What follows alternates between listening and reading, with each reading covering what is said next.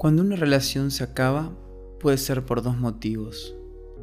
Porque nosotros decidimos terminar con la relación o la otra persona lo ha hecho.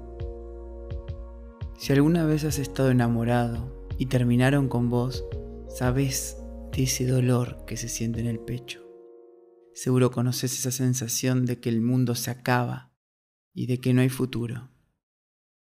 En ese momento pensamos que el amor nos ha abandonado. Pero quiero decirte que todo ese sufrimiento es una farsa que te inventaste. Es un guion dramático de una película que solo existe en tu cabeza. Y estás convencido de que la película es cierta, es verdadera, porque tus seres queridos también están viviendo otras películas dramáticas paralelas a la tuya. Y lo aprendiste en el cine y lo aprendiste en las canciones. Pero déjame decirte que la realidad en la que crees es falsa. Pero como es una construcción intrasubjetiva, parece que es verdadera. En el mundo real no se puede sufrir por amor. Solo se sufre cuando no hay amor.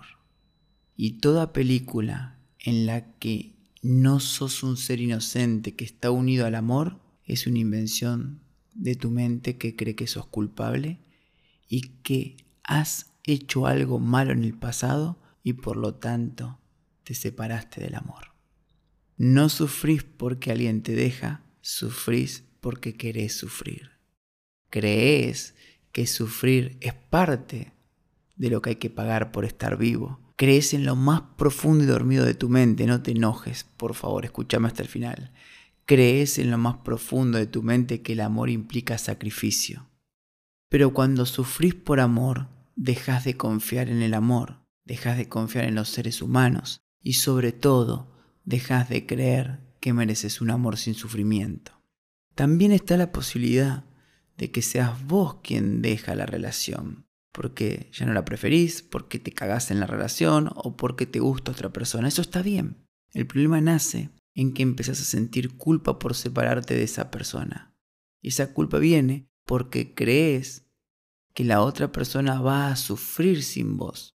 Pero en realidad tenés miedo.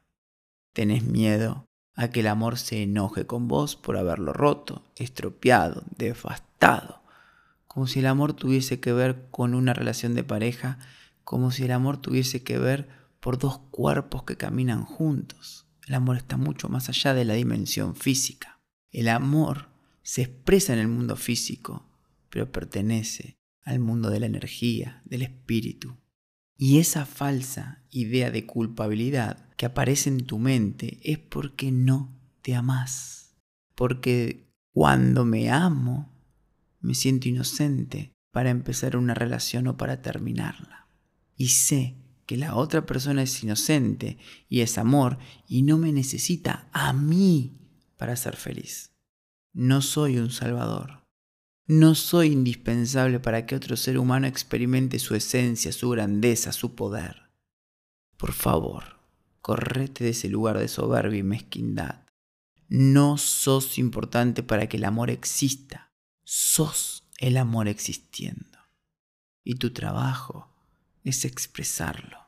Te invito a que te liberes de la culpa, de la idea de sufrimiento y de sacrificio asociada al amor. Eso tiene que ver con el negocio, con las expectativas, con las exigencias. El amor ama, el amor es libre.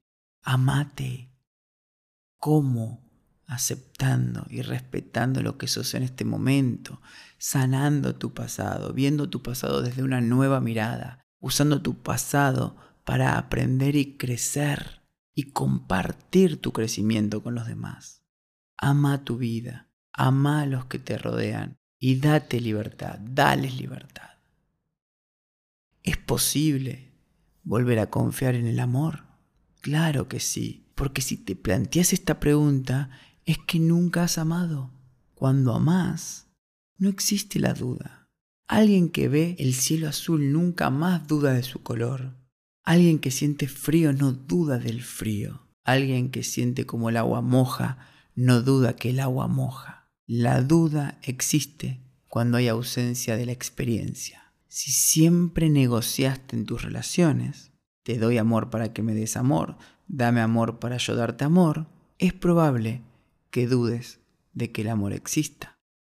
Pero si amás, si te amás y amás en tus relaciones, vas a saber que el amor es tu única realidad. No se trata de volver a confiar en el amor, se trata de darte cuenta que nunca confiaste. Y una vez que te des cuenta que nunca confiaste, puedes empezar a confiar.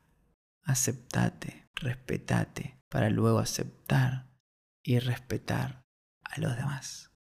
El amor nace en tu interior, se expresa en tus creencias, en tus emociones, en tus conductas y cuando seas un ser rebalsando de amor, compartí ese amor libremente con otros seres humanos.